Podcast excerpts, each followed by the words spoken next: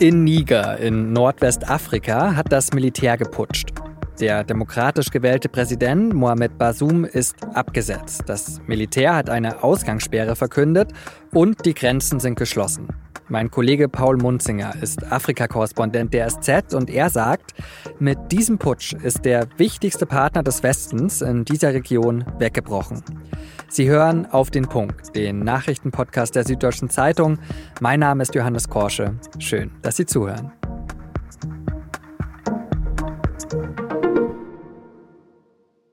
Am Mittwochabend sendet Nigers nationaler Fernsehsender etwas, das die Geschichte des Landes verändern wird. Neun Männer, die meisten in Camouflageuniform, stehen mit ernster Miene vor einer sandgelben Wand. Vor ihnen sitzt ein Mann. Er trägt eine hellblaue Militäruniform. Auf Brusthöhe hängen viele Orden. Als er anfängt zu sprechen, wird sein Name eingeblendet und sein militärischer Rang dazu. Er ist Oberst in der nigrischen Armee. Und was er dann sagt, sind keine guten Nachrichten für die Demokratie in Niger. Die Verteidigungs- und Sicherheitskräfte hätten sich entschlossen, dem, wie er es nennt, Regime ein Ende zu setzen, wegen der, Zitat, schlechten Sicherheitslage und der schlechten Regierungsführung. Die Präsidentengarde, eine Eliteeinheit der Armee, hatte davor den nigrischen Präsidenten Mohamed Bazoum in seinem Palast festgesetzt. Bazoum war seit Februar 2021 im Amt.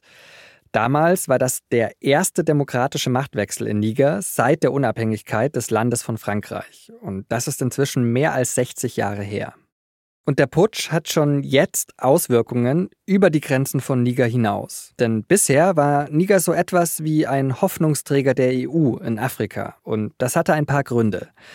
Erstens wegen der scheinbar funktionierenden Demokratie.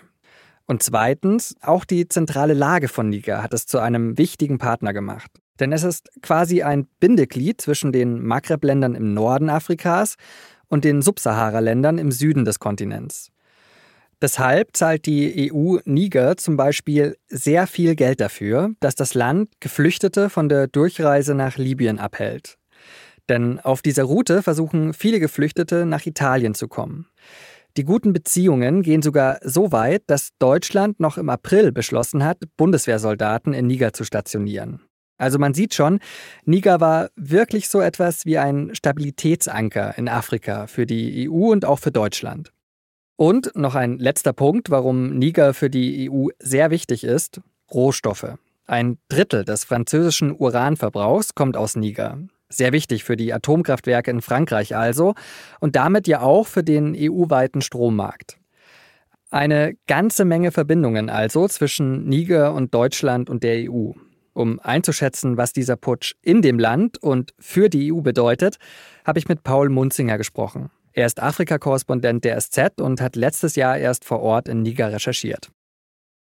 Paul, als du in Niger warst, was war dein Eindruck von dem Land? Also hat sich da schon sowas wie ein Putsch angedeutet? Ich war letzten November in Niger und sowas wie ein Putsch liegt natürlich nicht in der Luft. Das ist natürlich nicht so, dass man das irgendwie spüren kann, dass da was bevorstehen könnte. Was aber schon sehr deutlich zu spüren war, ist äh, die Bedrohungslage, die in diesem Land eben geherrscht hat und die auch wirklich sehr allgegenwärtig war. Ich war da mit einem Team des Welternährungsprogramms ähm, der Vereinten Nationen unterwegs und die Sicherheitsmaßnahmen, die da aufgefahren wurden, waren schon äh, sehr außergewöhnlich. Also wir waren da, wenn wir uns außerhalb der Hauptstadt bewegt haben, außerhalb von Niamey, wurden wir begleitet von einem äh, Militärkonvoi, äh, ein Jeep mit zehn Soldaten vorne, ein Jeep mit zehn Soldaten hinten, jeweils mit Maschinengewehren auf der Ladefläche. Also man hat schon gemerkt, dass das Land sehr nervös ist und dass die Bedrohungslage sehr real ist. Wir sprechen gerade am frühen Donnerstagnachmittag. Was kannst du denn zu diesem Zeitpunkt über die Situation in dem Land nach dem Putsch sagen? Ist es friedlich geblieben? Gibt es Proteste gegen den Putsch? Ich bin ja nicht dort und ähm, kann deswegen natürlich auch nur referieren, was ich über Medien äh, mitbekomme.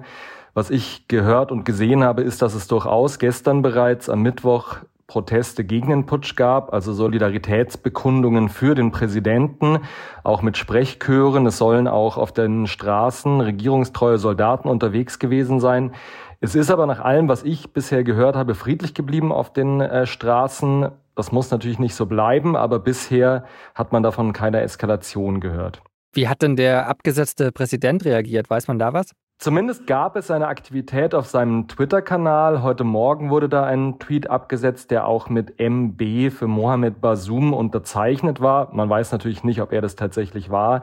In diesem Tweet ähm, ähm, schreibt er, dass äh, die Errungenschaften, die das Land erzielt habe, nicht verloren sind, sondern dass alle demokratischen Niger dafür sorgen werden, dass die ähm, aufrechterhalten werden können.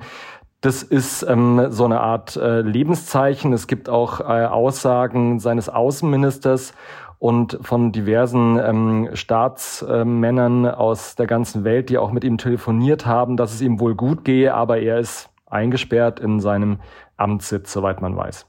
Und schauen wir jetzt mal auf die Region dort. Ähm, da ist mir aufgefallen, im Osten von Niger, also so rund um den Tschadsee, da ist die islamistische Terrororganisation Boko Haram aktiv. Auf der anderen Seite im Westen, so Richtung Mali und Burkina Faso, sind Dschihadisten aktiv, die sich zu Al-Qaida bekennen. Und dann noch weiter unten im Süden, so bei Benin, sind vor allem Terroristen aus dem Umfeld des Islamischen Staates aktiv. Also droht jetzt, dass diese Kräfte auch in Niger stärker werden? Ich würde sagen, sie sind bereits sehr stark. In den letzten zehn Jahren hat ähm, die Zahl der Terroranschläge und auch die Zahl der Opfer in Niger massiv zugenommen, ist geradezu explodiert. Man hat den Terrorismus lange Zeit in Niger als Import aus anderen äh, Ländern dargestellt. Das ähm, ist aber in den letzten Jahren schon nicht mehr wahr gewesen, weil der ähm, Terrorismus zunehmend auch in der Gesellschaft in Niger Fuß gefasst hat.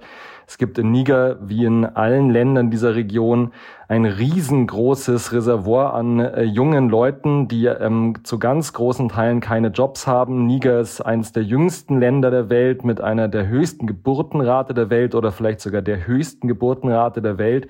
Da gibt es also einen irrsinnigen Bedarf eigentlich an Jobs und die gibt es aber zum ganz großen Teil nicht. Die Folge ist natürlich eine große Perspektivlosigkeit und für Terroristen, die ähm, äh, junge Leute rekrutieren wollen, sind das natürlich ideale Bedingungen. Also die Vorstellung, dass der Terrorismus jetzt da stark wird, ist ähm, etwas irreführend. Er ist bereits stark und das lässt sich, wie gesagt, an Zahlen auch eindeutig belegen. Tatsächlich ist es so, dass in Niger im letzten Jahr 2022 die Zahl der Terroranschläge schon zurückgegangen ist. Also da hat es offensichtlich schon gewisse Erfolge im Kampf gegen den Terrorismus gegeben. Und das ist natürlich auch was, was die Putschisten jetzt mal haben unter den Tisch fallen lassen, dass es da durchaus positive Entwicklungen in der Sicherheitslage gegeben hat. Und gerade deswegen, weil diese Region ja so instabil ist, hatte die EU und ja auch Deutschland sehr auf Niger gesetzt. Welche Relevanz hat denn der Putsch für die EU so politisch? Eine riesengroße Relevanz, würde ich sagen.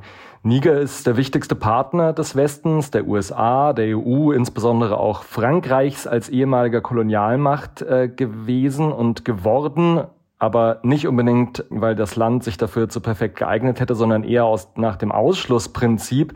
Alle anderen möglichen Partner, alle anderen möglichen Freunde des Westens sind in den letzten Jahren nach und nach weggebrochen. Mali, Burkina Faso, wo es überall Putsche gab und wo am Ende die Putschisten sich alle an Russland gewandt haben, um militärische Unterstützung zu bekommen, um weiter gegen die Islamisten zu kämpfen. Gibt es denn Anzeichen dafür, dass die Putschisten sich eher Richtung Russland, äh, eher Richtung Wagner-Gruppe orientieren wollen?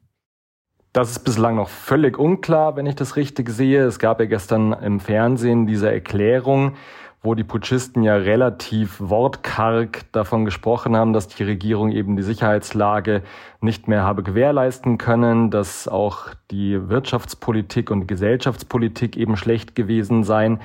Und was aber diese Putschisten tatsächlich wollen, politisch, wo sie hinwollen. Dazu gab es eigentlich wirklich keine Auskunft. Im Gegenteil, es gab eher so Andeutungen, dass alle Verpflichtungen, die Niger eingegangen sei als Staat, alles, was man unterschrieben habe, dass man das respektieren wolle. Aber was das am Ende heißt und wie verlässlich das ist, weiß man natürlich gar nicht. Aus der Geschichte, der jüngeren Geschichte, weiß man aber natürlich, dass die Wahrscheinlichkeit, dass sich eine Putschistenregierung am Ende mit dem Westen verbündet, ist doch sehr gering. Und wie sollte die EU jetzt und wie sollte Deutschland jetzt äh, auf den Putsch reagieren? Ist da eine Partnerschaft, wie sie jetzt ja in den letzten Jahren aufgebaut worden ist, auch in Zukunft noch möglich oder sinnvoll? Ich glaube, der EU bleibt jetzt erstmal überhaupt nichts anderes übrig, als abzuwarten. Natürlich werden die versuchen, jetzt Fühler auszustrecken in diese neue Regierung, in diese neue Putschistenregierung, um erstmal zu verstehen, wer das eigentlich ist und was diese Leute wollen. Was anderes bleibt ihnen ja gar nicht übrig, aber wie ich vorhin schon angedeutet habe, die Wahrscheinlichkeit, dass sich da ein williger, verlässlicher und auch ähm, zuverlässiger Partner entwickelt, die halte ich für sehr gering. Paul, vielen Dank für deine Einschätzung und mach's gut. Danke dir. Auch für die anderen Nachrichten des Tages bleiben wir erstmal bei Afrika und den Beziehungen des Kontinents mit dem Rest der Welt. Denn auch Russland versucht, seinen Einfluss auf dem Kontinent zu verbessern. Russland exportiert zum Beispiel Lebensmittel, Dünger und Waffen nach Afrika. Am Donnerstag hat ein Gipfeltreffen zwischen Putin und vielen afrikanischen Staats- und Regierungschefs in St. Petersburg angefangen. Putin steht in Afrika aber auch in der Kritik. Sein Krieg gefährdet zum Beispiel die Versorgung mit Weizen. Stichwort aufgekündigtes Getreideabkommen mit der Ukraine. Am Donnerstag hat Putin wohl deshalb angekündigt, einigen afrikanischen Ländern Getreide schenken zu wollen. Der Russland-Afrika-Gipfel endet am Freitag. Die Europäische Zentralbank, die EZB, hat am Donnerstag über den Leitzins im Euroraum entschieden. Ergebnis? Der Leitzins steigt, also der Zinssatz, zu dem sich andere Banken bei der EZB Geld leihen können. Um 0,25 Prozentpunkte auf dann 4,25 Prozent. So hoch lag der Wert zuletzt während der Finanzkrise 2008. Mit der Leitzinserhöhung will die EZB die Inflation im Euroraum bekämpfen.